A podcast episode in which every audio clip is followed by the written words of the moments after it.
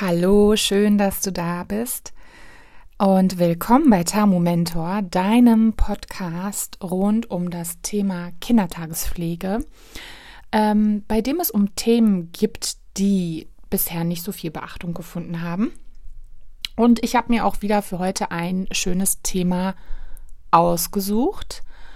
Und zwar, was ist, wenn du als Tagesmutter krank bist und dich krank melden musst.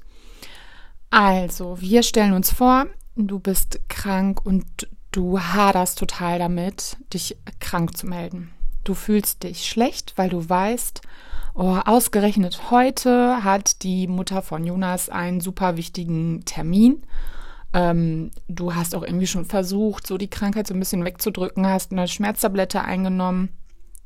Ähm, Außerdem, ja, keine Ahnung, es ist sowieso Freitag und du denkst dir, oh, diesen einen Tag kann ich schon irgendwie durchziehen. Oder du denkst vielleicht, ähm, ach, ich war vor einem Monat, war ich schon mal krank. Was denken denn dann die Eltern? Denken die, dass die sich gar nicht auf mich verlassen können? Und ähm, vielleicht wurde auch gerade ein Kind eingewöhnt. Was passiert, wenn ich mich jetzt krank melde und die Betreuung vielleicht sogar für ein paar Tage ausfällt? Ja, und eigentlich wollte ich auch noch Ostereier bemalen, also schlussendlich, es passt mir jetzt gerade gar nicht, krank zu sein.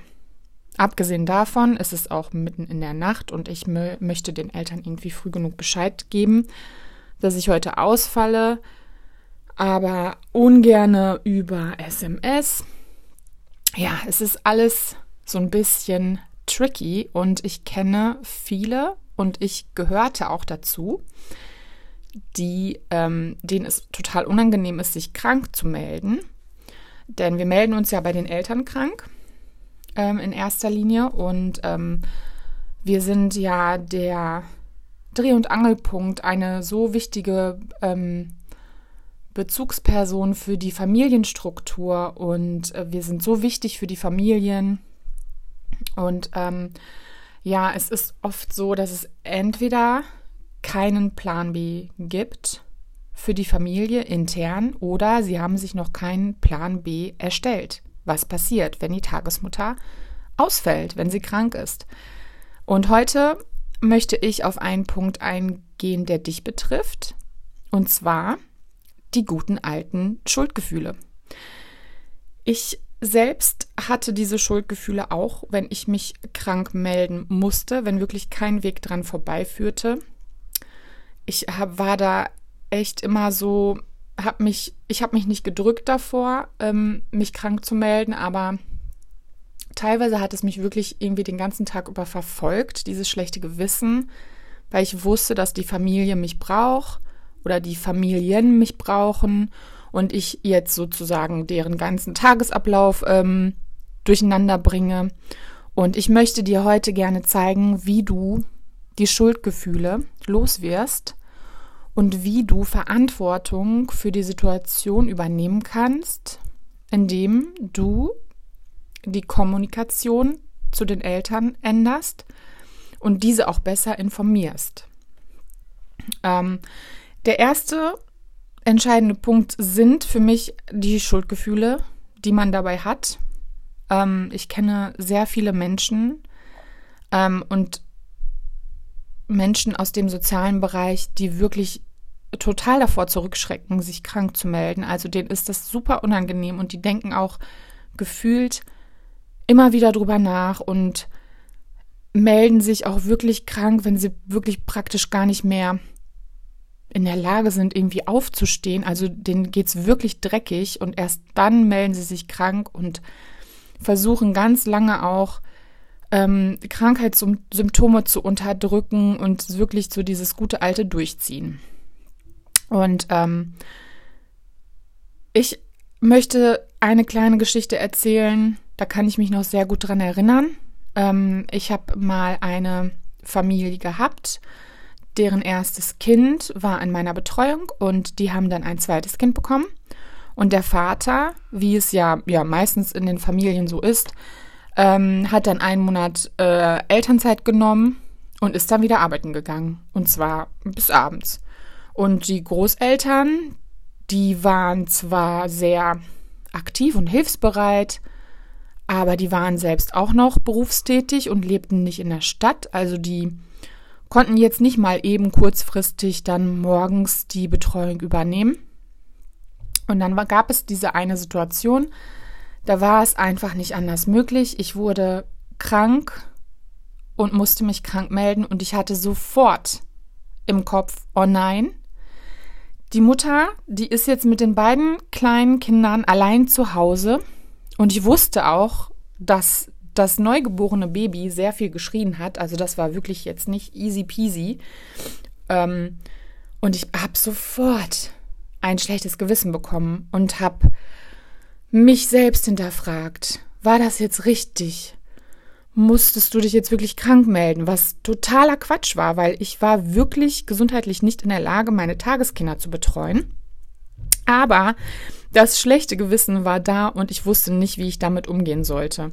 Und ähm, als selbstständige Tagesmutter äh, hat man ja so die Eigenschaft, ähm, dass man bewusst gerne Verantwortung übernimmt. Sonst wäre man ja nicht in die Selbstständigkeit gegangen, sonst würde man ja im Angestellten Verhältnis äh, arbeiten und auch die Dinge anpackt und regelt und gestaltet und auffängt und sich auch einfach total gut in andere einfühlen kann.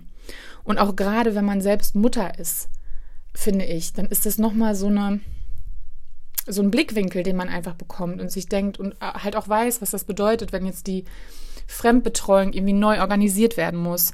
Und ähm, ja, wie ärgerlich das auch einfach ist. Und es ist ärgerlich, klar, ne? Niemand mag es, wenn der Alltag irgendwie über den Haufen geworfen wird. Äh, das finden wir alle doof. Und ähm, die, ich finde auch, dass die Eltern sich da auch ruhig mal kurz drüber ärgern können. Vielleicht sollte man das nicht der Tagesmutter so spiegeln, weil das ist schon dann irgendwie, kann so ein schlechtes Gewissen natürlich nochmal befeuern und schließlich kann die Tagesmutter ja nichts dafür, dass sie krank wird. Aber natürlich, ne, kann man auch einmal mal sagen, oh, das ist jetzt aber irgendwie gerade blöd, okay, ähm, aber wir kriegen das schon hin. Und ähm, ja, ich hatte damals ein super schlechtes Gewissen und ich wusste nicht, wie ich damit umgehen sollte, weil dieses schlechte Gewissen war nicht nur ähm, nach meiner Erkenntnis da, dass ich mich krank melden muss, sondern das hat mich wirklich den ganzen Tag lang verfolgt. Ich habe dann irgendwie, ähm, damals habe ich die Kommunikation über SMS noch geführt, ähm, das würde ich heute auch nicht so machen. Dann habe ich mal geguckt, ja, hat sie jetzt schon geantwortet, hat sie es gelesen? Oh, wie reagiert sie denn jetzt und kriegen die das wohl hin? Und also ich habe mich da ganz doll mit reingezogen. Und ähm, da habe ich mir gedacht, also irgendwie ist es doch nicht so richtig, weil eigentlich sollte ich ja jetzt damit beschäftigt sein, ähm, mich auszukurieren, gesund zu werden, was für mich, für meine Gesundheit zu tun und mich jetzt nicht gedanklich immer damit den anderen Familien beschäftigen und zu gucken, okay, also kann, wie kann ich jetzt wieder schnell gesund werden, damit ich denen wieder unter die Arme greifen kann, so in dem Sinne. Und ich finde, das ist so ähm, der Zeitpunkt, wo man sich gerne mal fragen darf, okay, hier sollte ich mich vielleicht mal ein bisschen abgrenzen und wie kann ich das eigentlich machen? Wie kann ich mich bewusst abgrenzen? Und hier kommt direkt mein erster Tipp, der mir generell immer sehr gut hilft, wenn ich mir viele Sorgen mache, wenn ich so in so einem Gedankenkarussell drin bin und mir denke, ähm, das ist so ein Karussell, das fährt und fährt und fährt und fährt und ich schaffe es da nicht von alleine wieder abzusteigen. Dass ich mir dann meine Sorgen, die in meinem Kopf sich total schwer und schrecklich und katastrophal anfühlen, mir diese einmal aufzuschreiben und ich finde, dann wird einem schon bewusst, wenn man sich die aufschreibt, ne, Papier ist geduldig, sagt man ja so schön. Man guckt sich das an, was man sich da aufgeschrieben hat und man lässt es raus und dann verlieren die Sorgen ihren Schrecken. Und das hat mir richtig geholfen, weil ich konnte dann, du, du, du, du, deine Gedanken, die drehen sich irgendwie oft im Kreis und wenn du die Dinge aufschreibst, dann kommst du besser zu einer Lösung. Und dadurch, durch das Aufschreiben, konnte ich herauskristallisieren für mich, feststellen für mich, ähm, wer hat hier jetzt eigentlich welchen Verantwortungsbereich? Und da kommt der zweite Tipp. Und zwar, das ist, äh, kommt aus der Psychologie Und ich finde, man kann das so ganz gut auch, wenn man so ein bisschen Schwierigkeiten hat, sich abzugrenzen, auch finde ich sowieso beim Job Tagesmutter ein ganz, ganz großes Thema, diese Abgrenzung. Ich weiß, manche können das super und es gibt aber viele, die da echt Schwierigkeiten haben. Und ähm, es ist nun mal eine sehr familiäre Betreuung. Und da, man rutscht oft mal auch so in diese, diese, diese Freundinnen-Ecke und man übernimmt dann auch ähm, ja, man, man übernimmt Dinge, die eigentlich nicht zum Job gehören, ja, weil man natürlich die Familien mag, man mag die Kinder, man hat irgendwie einen guten Kontakt zueinander und man findet das auch alles toll, so dass es so familiär ist. Aber es ist wichtig, dabei auf sich selbst aufzupassen, weil man hat auch eine eigene Familie und man hat ein eigenes Zuhause und man hat auch ein Privatleben und manchmal verschwimmen dann diese Grenzen und man merkt eigentlich gar nicht, okay, eigentlich ist das hier meine Grenze und ich kriege jetzt ein schlechtes Gewissen für Dinge, für die ich eigentlich kein schlechtes Gewissen kriegen sollte, weil ich nichts falsch gemacht habe. Also ich habe niemanden irgendwie böswillig verletzt oder wehgetan, sondern ich habe irgendwie nicht gemerkt, dass so die Grenzen für mich so eigentlich nicht okay sind und ich die gerne noch ein bisschen konkretisieren möchte für mich. Und jetzt zum Tipp. Der Tipp äh, lautet Glaswand, sich eine Glaswand vorstellen. Also, du stellst dir vor, auf der einen Seite oder in der einen Ecke stehst du als Tagesmutter und nicht als private Person, sondern als Tagesmutter stehst du da und auch nicht als Freundin, du stehst da als Tagesmutter oder Kindertagespflegeperson. Ich sage jetzt einfach immer, ich weiß, Tagesmutter ist ein total alter Begriff eigentlich, aber ich finde irgendwie Kindertagespflegeperson total so umständlich, wenn man im Redefluss ist. So, und da stehst dann du. Und dann ist da eine Glaswand und hinter der Glaswand sind dann die Tageseltern.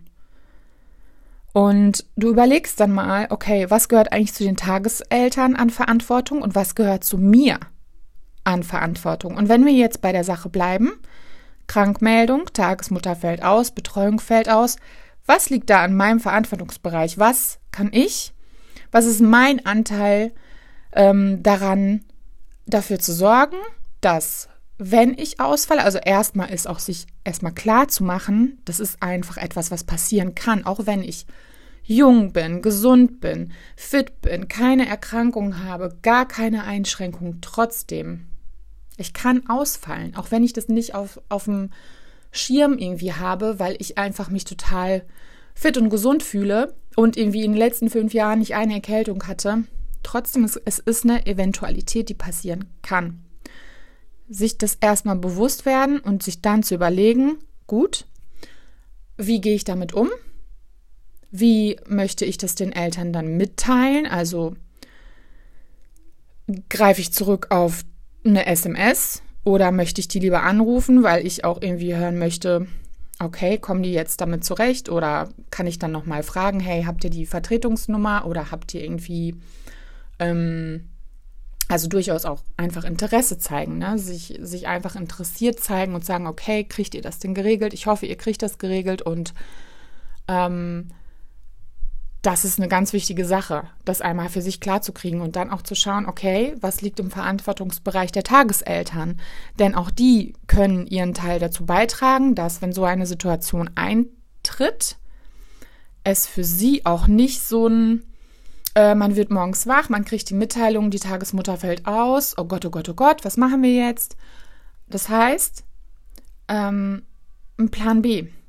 Und da gehen wir wieder zurück in deine Verantwortung, denn du kannst die Eltern damit an die Hand nehmen und sagen vorab bereits, bevor ihr mit der Betreuung beginnt, wenn ihr dabei seid, über den Betreuungsvertrag äh, zu sprechen, über alle ja, ähm, rechtlichen Grundlagen auch zu sprechen, darüber zu informieren, wie läuft die Eingewöhnung ab, wie läuft das ab, was sind hier so, was ist hier so meine Tagesstruktur und dann auch den Punkt anzusprechen, okay, ähm, was passiert im Fall, wenn ich als Tagesmutter ausfalle? Ich werde euch das so und so mitteilen. Ähm, und ich bitte auch, wenn du jetzt sagst, per SMS, ich bitte euch dann auch einmal, mir das zu bestätigen, dass ihr die Nachricht erhalten habt, dass ich weiß, dass ihr informiert seid oder ähm, dass ihr mich ähm, nochmal zurückruft, wenn ihr die Nachricht gelesen habt. Oder ich rufe generell immer nur an. Ich schreibe gar keine Nachrichten, weil das irgendwie einfach so nicht mein Stil ist. Ich fühle mich damit nicht so wohl. Und dann zu überlegen und ähm, erstmal auch zu gucken, wie sieht überhaupt die Vertretungsmöglichkeit in meiner Stadt an oder in meinem Dorf oder da, wo ich halt auch eben gerade tätig bin als Tagesmutter, die Eltern darüber zu informieren. Ähm, eigentlich werden die seitens der Stadt darüber informiert, aber ähm, ihr seid in Beziehung mit der mit den Tageseltern und ihr könnt dann auch nochmal sagen, so und so sieht das aus. Äh, ich kenne zum Beispiel ein Vertretungsmodell, da gibt es einen, äh, das nennt sich Vertretungsstützpunkt. Das sind Räumlichkeiten, die angemietet äh, wurden von der Stadt. Da arbeiten zwei Kindertagespflegepersonen, die nur für die Vertretung zuständig sind. Und da ist es zum Beispiel hilfreich, wenn wir den Eltern sagen, ähm, es gibt da diesen Vertretungsstützpunkt und ähm, findet für euch heraus, ob das was für euch wäre und schaut euch das an. Und wenn ihr sagt, ja, finden wir gut, finden wir eine gute Alternative, finden wir eine gute Vertretungsmöglichkeit, dann geht da regelmäßig mit eurem Kind hin, weiß ich nicht, einmal im Monat, so wie sich das halt einrichten lässt, aber schon in einer Regelmäßigkeit und ähm, bleibt da in Kontakt. Und dann habt ihr es nämlich einfacher, wenn wirklich mal der Fall eintritt. Und es kann ja auch durchaus mal sein, dass eine Tagesmutter länger ausfällt. Jetzt vielleicht nicht nur ein, zwei, Ta ein, zwei Tage, sondern wirklich mal für eine ganze Woche oder für zwei Wochen. Und da ist so, eine, so ein Vertretungsstützpunkt oder so eine ernsthafte Vertretungsstelle ähm, einfach was ganz Tolles. Und ähm, darüber könnt ihr eure, solltet ihr eure Eltern, eure Tageseltern ähm, informieren. Und was liegt jetzt noch in dem Verantwortungsbereich der Eltern?